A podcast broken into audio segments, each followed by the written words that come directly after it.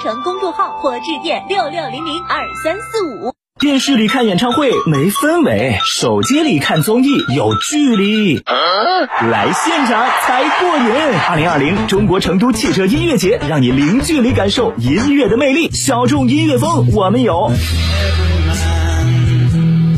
大众明星乐队我们也有。郫都区三道堰十里田园亲水度假区，十一月六号、七号，我们在这里等你。这里有诗，何必远方？成都十里田园亲水度假区，悦动成都，十载荣光。二零二零中国成都汽车音乐节招商热线：八四三三六九五五。特别鸣谢摩尔龙、保利发展、安仁华侨城、中海地产、龙湖地产、雅居乐地产、全空甲醛去除剂、西岭雪山、海螺沟贡嘎神汤温泉酒店、谢雨。天长阳澄湖大闸蟹、雪花啤酒、佳兆业麓山一号。九九八快讯，这里是成都新闻广播 FM 九九点八，我们来关注这一时段的九九八快讯。首先，我们来关注本地方面的消息。成都市交管局今天发布消息，成都绕城高速照面工程拟定于二零二零年十月二十九号夜间的十点钟至次日的六点封闭绕城高速货运立交内环下站匝道由西往北和进站驶往内环由北往东的两条匝道进行照面施工。二零二零年十月三十一号和十一月一号白天的十点钟至下午的四点，占用绕城高速锦城湖收费站外外环右锦城湖收费站外环右转出城，由西向南匝道前加宽段处进行照面施工。施工期间，原京绕城高速货运立交内环下站匝道由西往北通行的机动车，可以提前在北新立交下站绕行；原京绕城高速货运立交进站驶往内环。由北往东通行的机动车可以前往三河场立交上行匝道，驶往绕城高速内环道路。下面我们来关注国内方面的消息。国家邮政局今天公布，今年双十一期间快递业务量将出现旺季峰值，预计日均的快递业务量达到四点九亿件，约是日常业务量的两倍。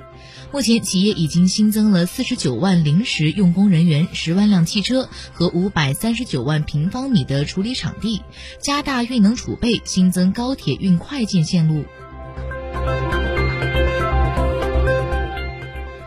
十月二十七号，国家卫健委发布《儿童青少年防控近视系列手册》，分别针对幼儿园、小学生、中学生量身定制了不同版本的个性化防控近视手册。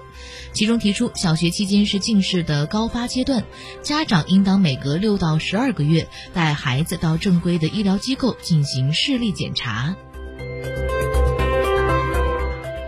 今天，中国消费者协会发布二零二零年第三季度全国消协组织受理投诉情况分析称，近期微博英语、巨石达镇、优胜教育等校外教育培训机构陆续出现因经营不善而停业关门的情况，涉及消费者众多，财产损失巨大。部分地区的行政机关、法院也积压了大量的相关案件，消费者权益亟待有效维护。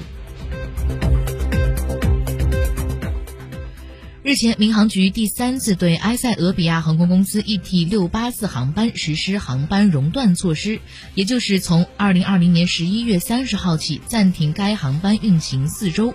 十月二十号，该航班十一名旅客的病例的降低价格。在此之前，请大家去委内瑞拉购买大米。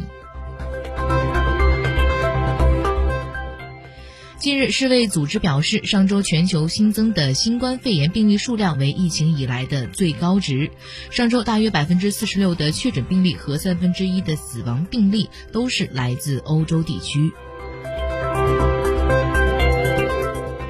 据巴基斯坦媒体二十七号报道，巴基斯坦西北部城市白沙瓦一所宗教学校当天发生爆炸，已经造成了八人死亡，一百一十二人受伤。最后，我们来关注一下成都的天气情况。预计今晚到明天白天多云转阴，傍晚前后西部有分散性的小雨，气温是十到二十度。随后两天的天空模式以阴天为主。三十号夜间开始有小雨相伴，温度缓慢降低。三十号的最高温度为十九度，三十一号的最高温度为十八度。以上这一时段的九九八快讯由佩然为您编辑播报，感谢您的收听。